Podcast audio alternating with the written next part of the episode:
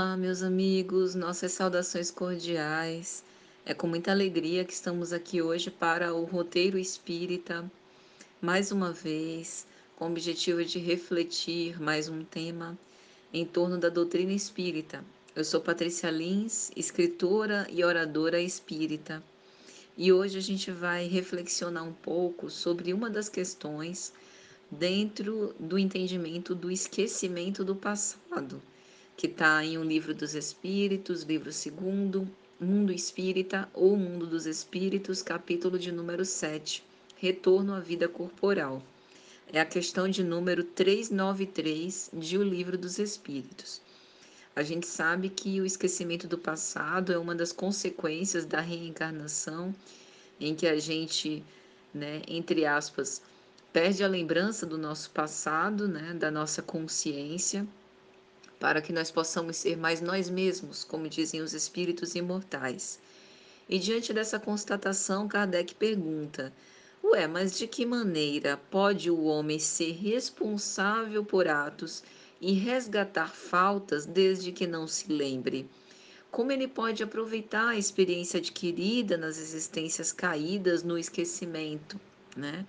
Se conceberia que as tribulações da vida fossem uma lição para ele, se ele se lembrasse do que as originou. Mas desde quando não se lembra, cada existência é para ele como se fosse a primeira, como se ele zerasse, né? reiniciasse em branco. Como conciliar isso com a justiça de Deus?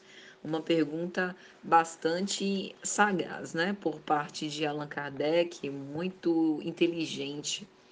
E os espíritos vão responder que a inteligência, né, ela nos faz discernir o bem do mal.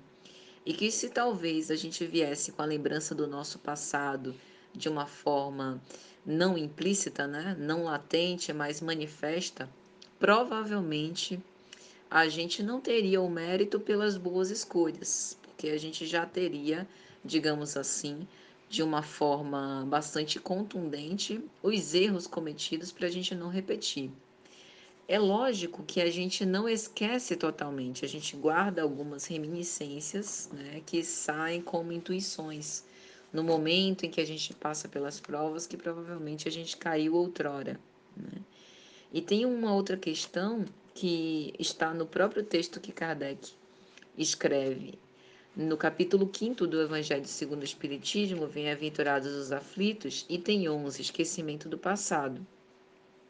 A lembrança do passado traria inconvenientes muito graves, no sentido de que a gente recordaria, por exemplo, que hoje o nosso pai, a nossa mãe, o nosso filho, né, foi um algoz do passado, um inimigo, e toda aquela repercussão emocional de outrora, provavelmente, e de uma forma bastante indesejável, ressonaria hoje, né?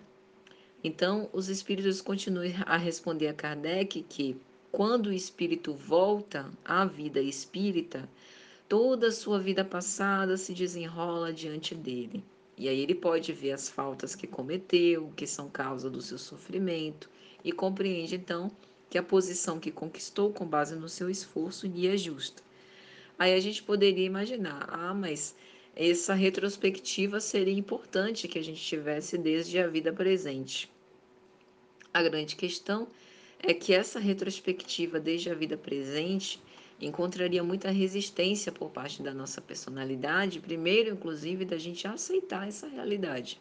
Segundo, que isso contrastaria com as relações que nós temos hoje e além do fato do não mérito por escolher sem saber, digamos assim, né, o que de fato ocorreu, aquilo que agora é o melhor.